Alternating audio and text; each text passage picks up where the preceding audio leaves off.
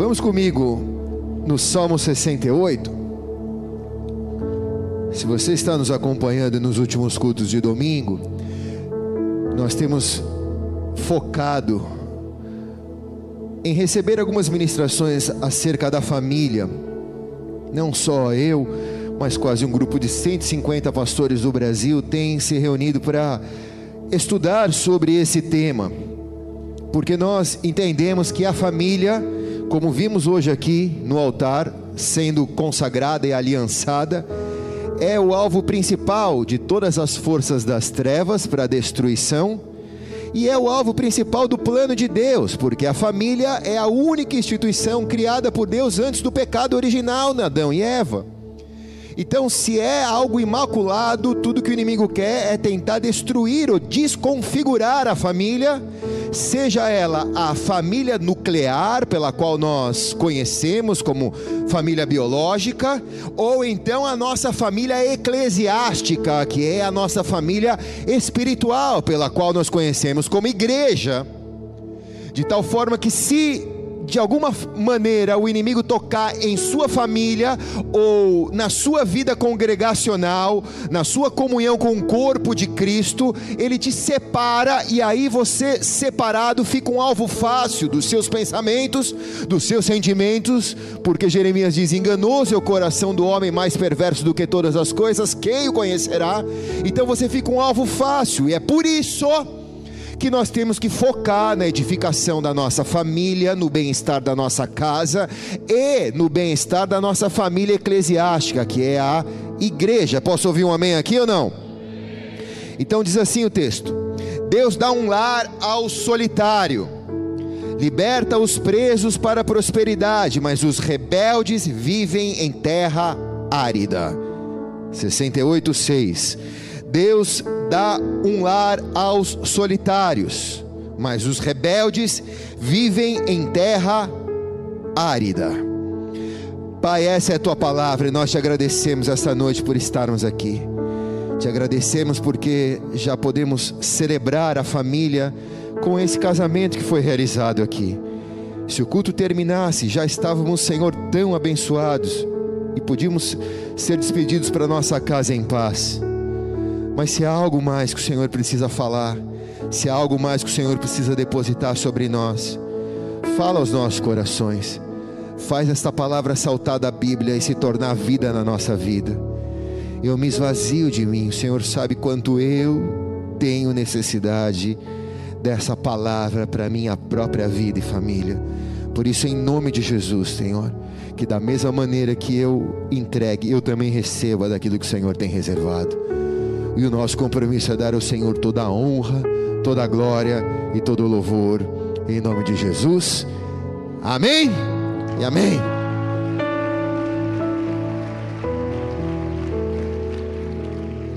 Esse daqui é um ambiente familiar. A igreja ela não é uma instituição religiosa, ela não é um prédio onde se busca um ambiente de espiritualidade a igreja é o lugar aonde a família de Deus se encontra na terra. Amém? E esse texto acima diz exatamente sobre isso. Ele diz que o solitário, aquele que foi desconfigurado do contexto familiar, pelos motivos que a vida o proporcionou, Deus o chamou para que ele habite em família. Mas o texto também diz que o que se rebela contra a família, que é a maneira que Deus escolheu para se relacionar com a humanidade. Deus mandou o seu filho, ele não mandou o seu filho solitário, ele inseriu o seu filho Jesus dentro de uma família. Ele teve um pai chamado José e uma mãe chamada Maria. Então, Deus sempre tratou com a família, ele ama a família, ele é o Deus da família. O texto também diz que o rebelde, aquele que se revolta contra a família, ou a família nuclear, ou a família eclesiástica, esse vive em terra árida, esse vive em terra seca. É como se nós fôssemos chamados para habitar em família e não sendo merecedores disso. É como se alguém dissesse para você: Olha, você foi convidado para estar em um lugar muito especial. Só que você olha e diz: Eu não tenho como ir para aquele lugar. E alguém que está do teu lado diz: Olha, cara, eu quero tanto que você vá que eu vou pagar para você ir.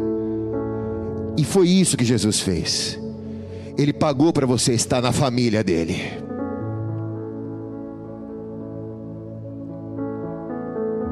Ainda assim, todos nós, sabendo que Deus se relaciona com a família, que Ele ama a família, mesmo a família tendo os problemas que ela tem, porque esta foto de uma família doriana é só uma foto de uma família doriana, porque na vida real o bagulho é louco, irmãos. A família passa por lutas, a família passa por incêndios, a família passa por atentados mas Deus continua sendo Deus da família. Mesmo assim, alguns escolhem viver as suas próprias ou tomar as suas próprias decisões e não se importam com o que Deus acha acerca da família ou então estão inseridos dentro de uma família, mas não se preocupam com o ambiente da sua família, só moram junto com o agregado em que eles chamam de família, mas não se importam com as relações familiares. E toda a Bíblia sempre foi pautada em relações familiares, tanto nas espirituais quanto nas das famílias nucleares. Por exemplo, Jesus teve seus doze discípulos. Nós oramos aqui no momento do louvor. E dentro dos seus doze discípulos, ele tinha três mais íntimos dele. Mas todos tinham acesso a ele, todos ouviam a mensagem dele, todos estavam próximos dele. E eu gosto muito dessa passagem, na verdade, eu, no domingo passado, preguei na igreja de Vicente Carvalho e quando eu saí da nossa igreja de Vicente Carvalho, eu já vim assistindo o pastor Tatá que estava pregando aqui, né? E aí já compartilhei com ele e também depois já emendei o, o Fabiano pregando em Belo Horizonte e já emendei com ele também. E, e, eu falei, Fabiano, o Fabiano pregou algo em Belo Horizonte no domingo passado que eu falei, tem tudo a ver, eu vou pegar para mim isso. Eu falei, vou te dar os créditos e os direitos autorais. Fabiano falou assim: é, lá em João 13, 23, diz que João, que era o discípulo mais amado, o que reclinava a cabeça no ombro de Jesus, o que ouvia o coração de Jesus, ele era considerado o discípulo mais amado. Fabiano disse um negócio interessante. Ele disse: O único texto na Bíblia que diz isso, eu nunca tinha ouvido isso, amor, mas o único texto que diz isso é o próprio texto de João. E é como se João estivesse dizendo: Ó, oh, dos doze, eu sou o mais querido, tá? E todo mundo acredita, e até hoje a gente diz que João era o mais querido. Ele era um cara cheio de convicções. Quem está aqui diz amém, irmãos? Eu acho que Jesus não, não preteria um ou outro, mas ele se sentia o mais querido, então ele se autonomeou: Eu sou o mais amado e até hoje pegou isso. Mas Judas também estava entre os doze, estava na mesma mesa que João estava e que Pedro estava. Ele também ouviu as mesmas coisas que João, que Pedro, mas ele fez as suas próprias escolhas, mesmo estando em um ambiente familiar. Ele fez as suas próprias decisões, ele tomou as suas próprias decisões e decidiu trair Jesus com um beijo. E aí o Fabiano disse um negócio legal também. Ele disse assim: sabe qual é a diferença entre a facada e o abraço? Eu falei: não. Falei: a facada e o abraço precisa de proximidade para acontecer. Diga, ó. Oh. Ninguém consegue esfaquear uma pessoa de longe, só se for aquelas faquinhas de jogar, né? Mas tanto a facada quanto o abraço precisa de proximidade. Tanto Judas quanto João tinham proximidade, tinham familiaridade, habitavam na família espiritual de Jesus. Chris Valentin diz: se você deseja intimidade, você não pode ter ela sem firmar alianças. Então nós percebemos, usando o exemplo de Judas e de João, dois tipos de relações bem diferentes. Embora as pessoas estivessem no mesmo ambiente, ouvissem as mesmas mensagens, tivessem na mesma mesa, comendo as mesmas coisas, o coração de um era totalmente diferente do coração de outro, porque dentro da família o que não pode faltar é unidade. Quem está aqui diz amém. Porque tudo o que o inimigo quer fazer é destruir. A casa dividida não prospera, diz as Escrituras. E quando não há unidade dentro da família, o inimigo age para tentar destruir. Deus prospera a família e tudo que Deus prospera, o inimigo tenta destruir. Na igreja é assim porque nós vivemos em unidade na igreja, por isso não pode haver igrejas divididas. Não há um braço mecânico no corpo de Cristo, nós somos um corpo. Na igreja há santidade, que é a percepção de que a minha santidade me santifica e o meu pecado prejudica às vezes o irmão que está do meu lado, porque eu não só apenas peco contra mim e contra Deus, mas eu posso escandalizá-lo também. Isso traz uma concepção de corpo, de corporativismo, mas também na igreja traz uma ideia de aceitação. Uma família que não rejeita ninguém, uma família que não tem pré-requisitos, uma família que diz: vem como você está, você não vai ficar como você está, porque Jesus deseja te transformar numa pessoa nova. As coisas velhas se passaram e tudo se fez novo, mas você não precisa mudar para vir. Vem como estás.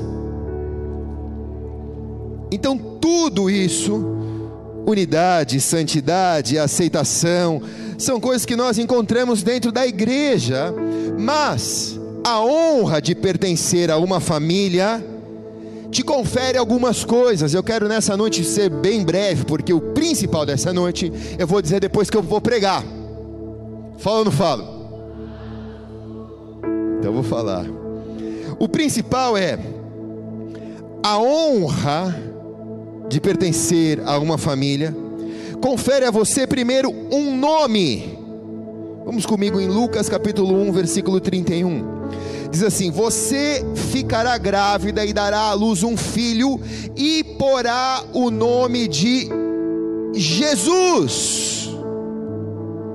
Então, o Pai está trazendo o Salvador da humanidade para a terra, o Messias, e ele resolve colocar ele na única instituição invicta da terra, que é a família. Diga família.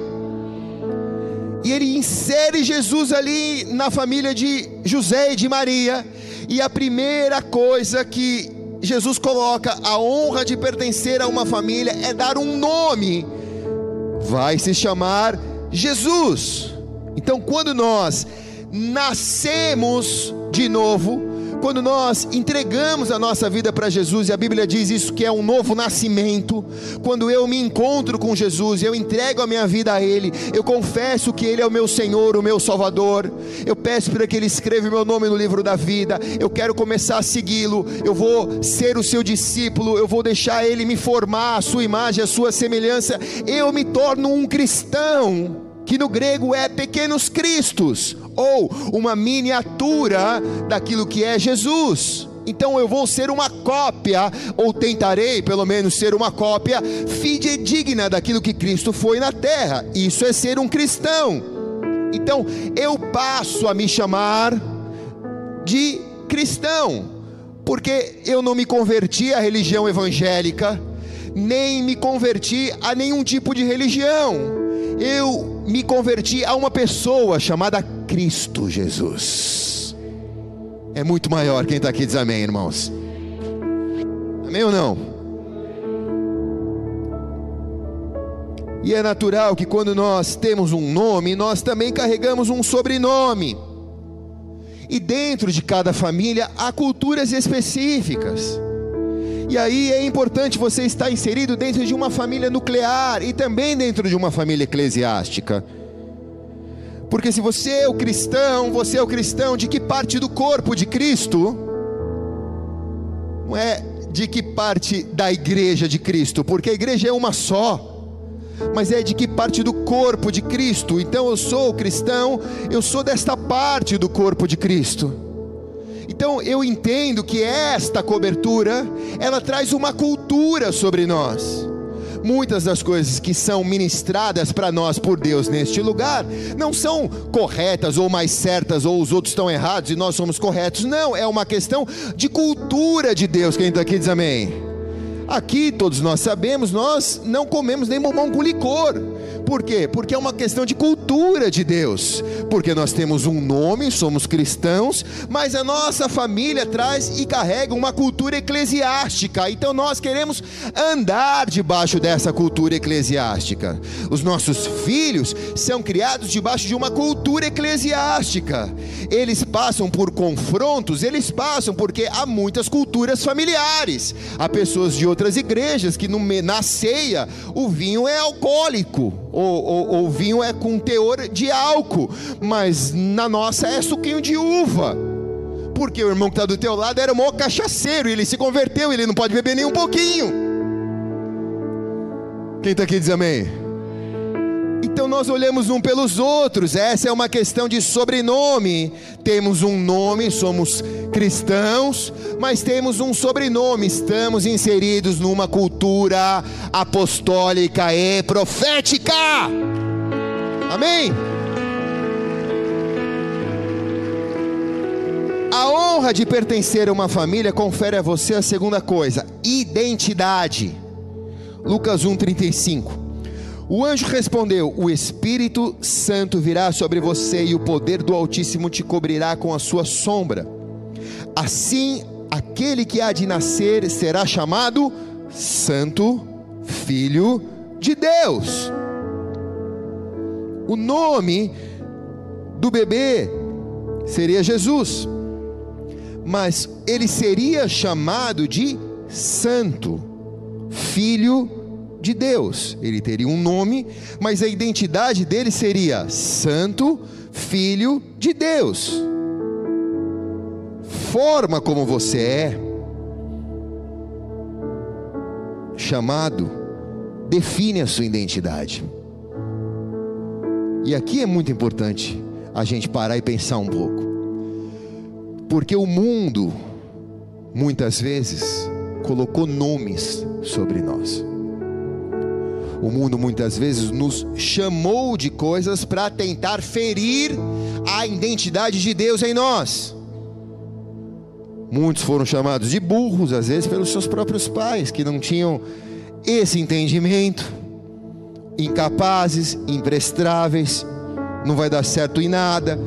E todos esses nomes são identidades, são cargas que são colocadas sobre nós para tentar trazer uma identidade sobre nós, mas não, porque nos céus, Deus olha para nós e nós somos chamados de santos e filhos de Deus, amém? Porque a nossa herança, a Bíblia diz, não é terrena, mas ela é celestial. Então você não deve viver baseado no que a terra diz a respeito de você. Você deve viver baseado naquilo que o céu fala de você. Quem está aqui diz amém? O diabo muitas vezes nos dá apelidos, só apelidos, mas o único que pode dar identidade é Deus. Ele te deu uma identidade. Muitos aqui carregavam apelidos de infância. Eu não sei se você sabe, mas quando eu era criança, eu era gago. Sim. E hoje eu falo pelos cotovelos. Mas quantos carregam ainda ou lembram dos apelidos que tinham. Mas a maturidade veio e a sua vida foi se transformando. E aquilo que transformava você no que as pessoas te chamavam, você foi deixando para trás e a maturidade foi trazendo sobre você o chamado de Deus. Quem está aqui? Então, mas pastor, eu ainda carrego a lembrança daquilo que falavam para mim. Ouça o que o Senhor diz para você hoje: as coisas velhas se passaram e tudo se fez novo. O Senhor te chamou para ser nova criatura em Cristo Jesus. A honra de pertencer a uma família também confere a você a aceitação. Lucas 3, 22. Então veio uma voz do céu que dizia: Tu és o meu filho amado, em ti me agrado.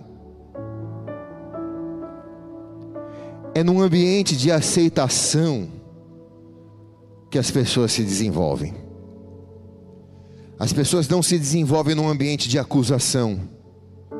As pessoas não se desenvolvem num ambiente de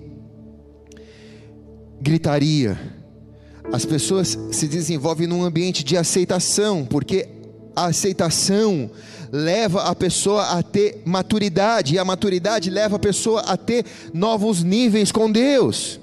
Então, se aceitação significa algo tão importante, você muitas vezes precisa se deixar ser aceitado por Deus. É como se Deus já tivesse te aceitado, mas você ainda resistisse aquilo que Deus quer fazer na tua vida. É Deus dizendo: Eu já te perdoei, eu já te aceitei, eu tenho uma obra com você, mas ainda você insiste em viver de acordo com o seu modus operandi. Então o problema não está em Deus te aceitar, mas em você se permitir ser aceitado por Deus. Quem está aqui diz amém. Quando as pessoas dizem, você já aceitou a Jesus?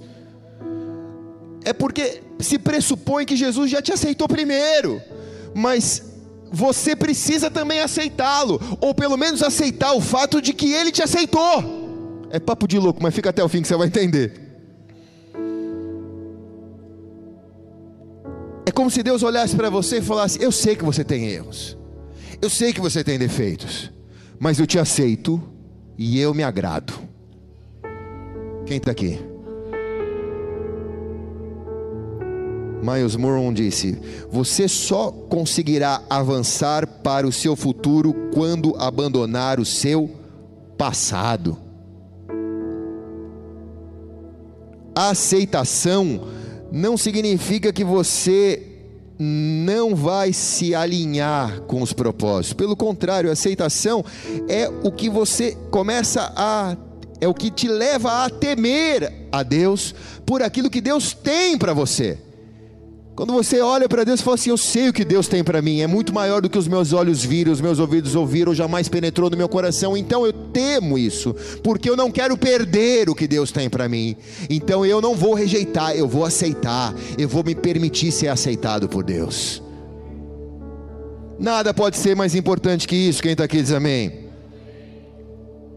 A honra de pertencer a uma família confere a você valorização Lucas 4, de 18 a 19. E o Espírito do Senhor está sobre mim, porque me ungiu a pregar as boas novas aos pobres, e me enviou a proclamar a liberdade aos presos, e a recuperação da vista aos cegos, e para libertar os oprimidos e proclamar o ano da graça do Senhor. Jesus recebeu um nome, uma identidade, e agora ele vai fluir no seu chamado é quando você descobre que você tem valor. Amém? Mas as pessoas não me valorizam. Mas quem disse que elas precisam te valorizar? Você só precisa saber que você tem valor e Jesus já está te dizendo que você tem valor. Amém? Fábio Júnior, tem um sambinha. Mete um dói. Vai no meu tom, cara. Quando eu gravar o meu CD, você vai comigo. Tem um sambinha que diz assim: Você tem valor, o Espírito Santo se move em você. Você tem valor. Você, Vai. você tem um valor. O Espírito Santo se move. É uma adoração, né? Eu conheço como samba, mas faz, faz adoração, vai. Você tem um valor. O Espírito Santo se move em você. Parte B. Aí tem que lembrar. Esqueceu? Quero, Quero que valorize o que você tem. Você é um ser, Você é alguém. No meu tom. tão importante para Deus. Boa, Fábio Júnior. Vamos lá. Pare de ficar Angústia e dor. neste seu complexo complexo inferior, dizendo às vezes que não é ninguém. Eu Essa música aqui é da palavra, vai. eu venho falar do, valor que você tem. Cantava na cadeia essa música, vai. Eu venho falar do, Do valor que você Ele, Ele está. O Espírito Santo se move em você, até com gemidos inexprimíveis, inexprimíveis. Aí E você pode pode, então que há ele há algo importante em você. Por Por isso isso, levante e cante, exalte ao Senhor. Vamos, igreja. Você tem um valor. o Espírito. Você tem um valor. O Espírito Santo se Move em você. Ó, que demais, hein, Fábio Júnior? Vamos dar uma salva de palmas a Jesus.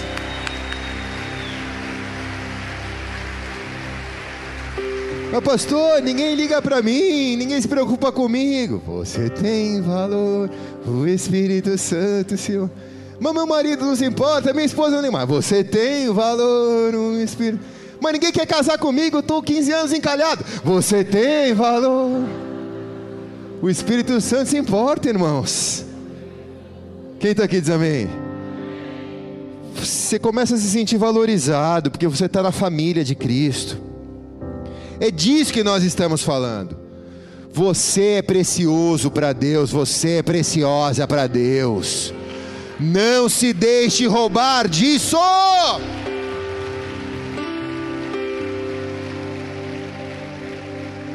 A honra de pertencer a uma família confere a você, quinto, responsabilidades. Mateus 28, 19 e 20.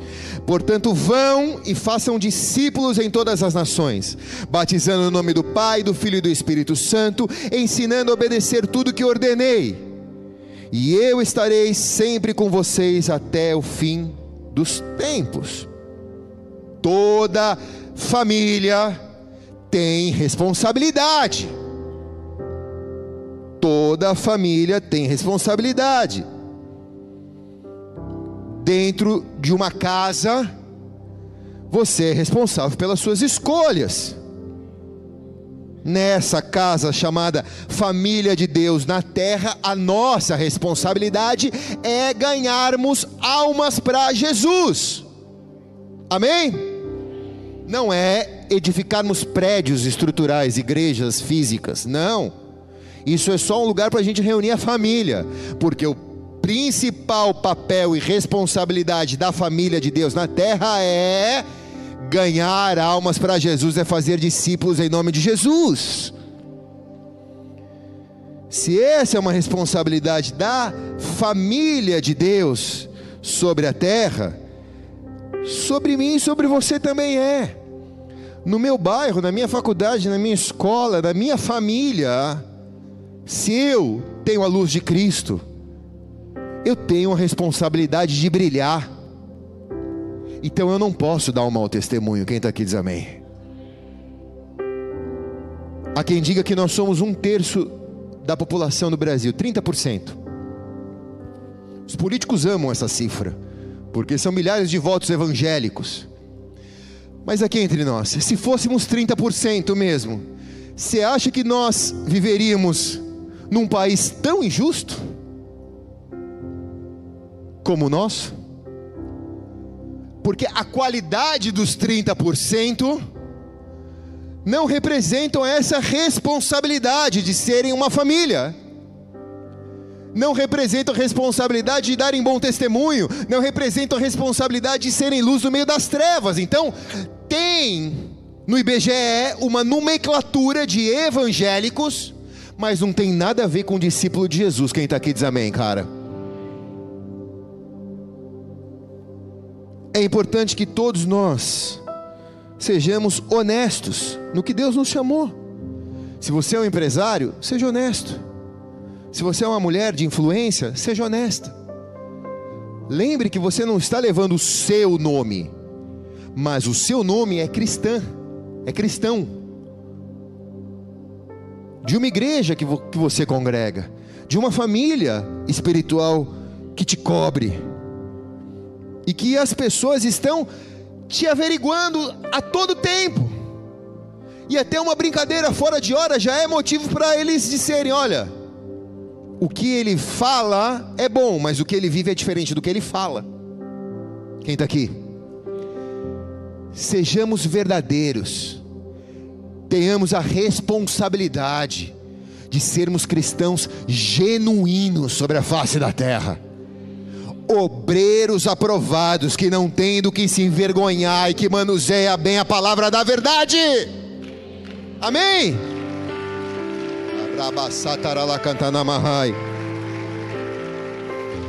A honra de pertencer a uma família confere a você, sexto, visão. João 10, 30. Eu e o Pai somos um. Então Jesus veio nos ensinar o padrão do relacionamento em família. Como uma família resiste à divisão entre os seus. Seria possível uma família viver dividida? Filipenses 2:1 diz, o apóstolo Paulo: Se por estarmos em Cristo nós temos alguma motivação, alguma exortação de amor, alguma comunhão no espírito, alguma profunda afeição e compaixão, completem a minha alegria, tendo o mesmo modo de pensar, o mesmo amor, um só espírito e uma só atitude. Quer dizer, uma só visão. Então, se você é pai, está no desafio de educar o seu filho e você tem uma orientação e o seu marido tem outra orientação, a sua esposa tem outra orientação e o seu filho fica no meio, sabendo se ele obedece um ou se ele obedece outro, ou ele obedece o que é mais convencional a ele, você não está vivendo o que a Bíblia diz sobre família, que é uma só visão, porque visão mais visão gera divisão. Então precisa haver um acordo, como se a família pudesse enxergar por uma luneta apenas. Estamos todos focados num foco só. Vamos para o mesmo alvo.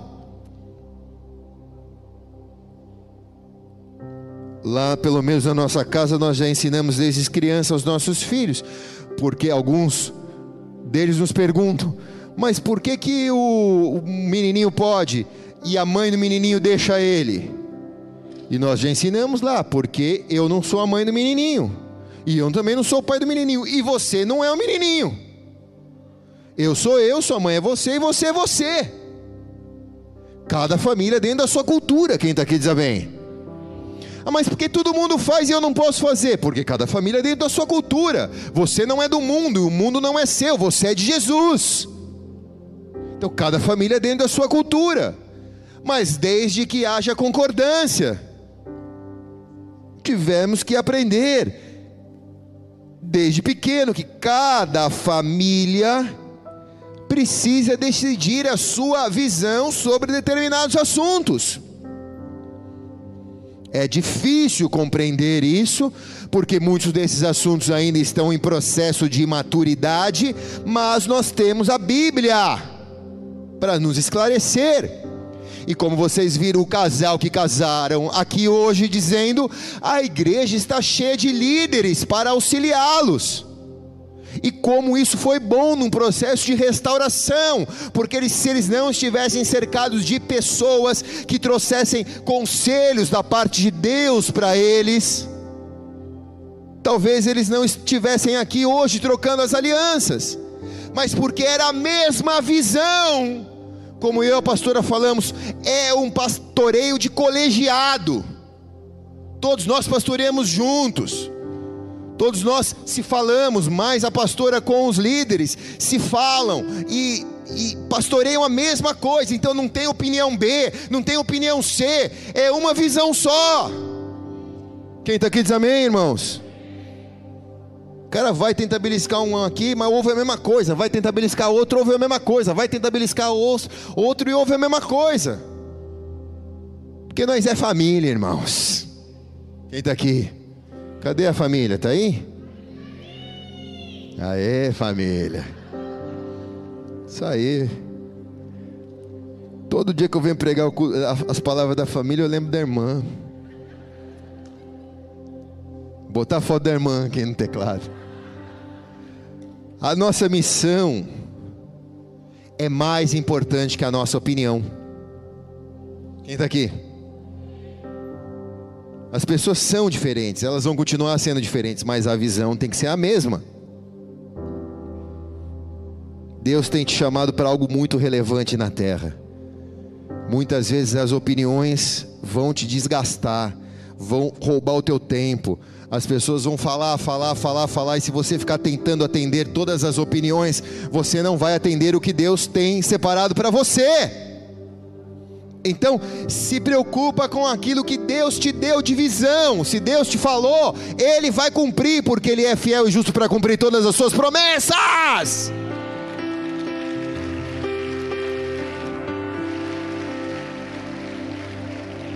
Eu estou terminando. Eu acho que essa é a terceira mensagem de família, né, Fábio Júnior? Qual é a sua decisão hoje? Baseada no texto que nós lemos no começo. Deus dá um lar ao solitário, mas o rebelde vive em terra árida. Você tem a chance de dizer: Ó, oh, pastor, eu vivo sozinho, eu perdi todo mundo, mas tudo bem. Deus pode começar em você uma família se você receber essa palavra. Ou você pode se transformar em uma pessoa seca. Ou se você decidir, olha, eu quero viver um celibato. Tudo bem, eu vou respeitar a sua decisão. A pastora, antes de me conhecer, ela achava que ela tinha o voto de celibato, que ela não ia casar, até que eu apareci na vida dela. Eu acho que eu atrapalhei o voto dela. A verdade, irmãos, é que se você decidir viver sozinho, tudo bem. Jesus vai te respeitar. Mas você não vai poder viver isolado. Porque não existe nenhum mosteiro cristão evangélico. Você vai ter que viver na igreja, porque ela é a família eclesiástica de Deus. Porque na igreja a Bíblia diz que o ferro com ferro se afia, assim o homem com seu amigo. Você vai ser treinado para morar no céu, você vai ser aprimorado para ser usado na terra, para ganhar almas para Jesus. Mas se você decidir se rebeliar contra a família de Deus, quanto, como tantos no nosso, na, na nossa geração fazem, a Bíblia diz que vão viver em terras áridas. O solitário, ele tem uma casa, mas ele vive uma vida infrutífera, a Bíblia diz. Nós só podemos frutificar quando nós colocamos as nossas raízes, firmamos as nossas raízes, vivendo em família. Agora, não será uma família doriana, não será uma família doriana como a da foto. Sempre passaremos por problemas e dificuldades, mas existe uma unção de pertencimento sendo liberada. Você não está sozinho, você pertence à família de Jesus na terra.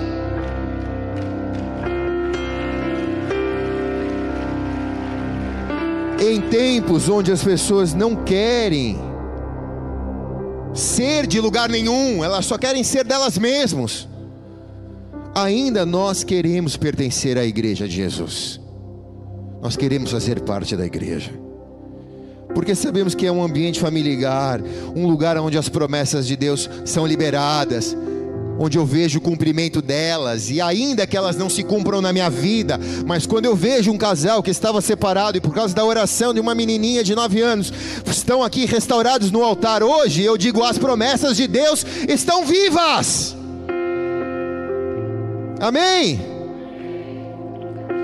Se vai começar, vai até o fim, senão nem começa. Botou o dedo do gatilho, aperta, irmão. Seu Luiz está fraquinho hoje? O que aconteceu? Tá cansado, tio? Que nem o Fábio Júnior? Portanto, vocês, Efésios 2,19, portanto, vocês não são estrangeiros nem forasteiros, mas co-cidadãos dos santos e, presta atenção nessa última parte, membros da família de Deus.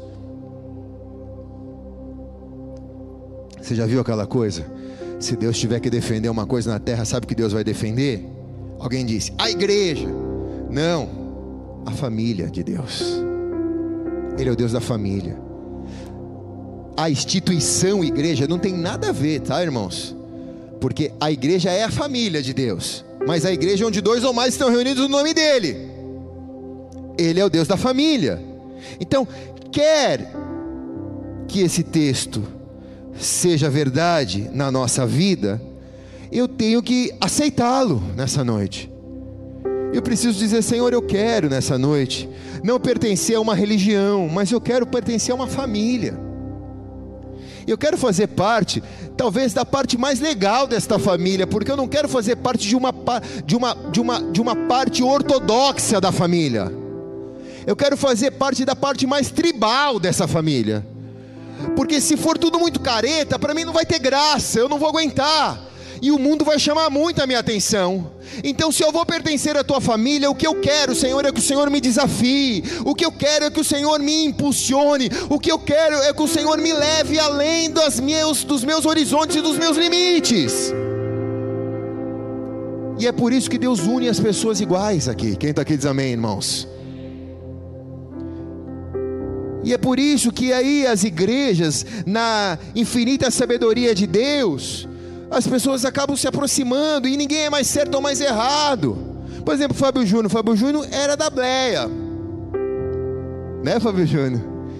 Terninho, gravata, cantava com a harpa. Mas aí Deus olhou para ele e teve misericórdia. Deixou ele vir de calça jeans, de Nike. Hoje está bonitão, casou com uma moça bonita. Mas os irmãos que estão lá estão perseverando, estão felizes, glória a Deus por isso. Tem um monte de irmão lá que são, são irmãos, que são, são irmãos, glória a Deus por isso. Quem está aqui diz amém, irmãos? Então nós não somos certos, nem os caras são errados, nós somos, nós somos família, irmãos.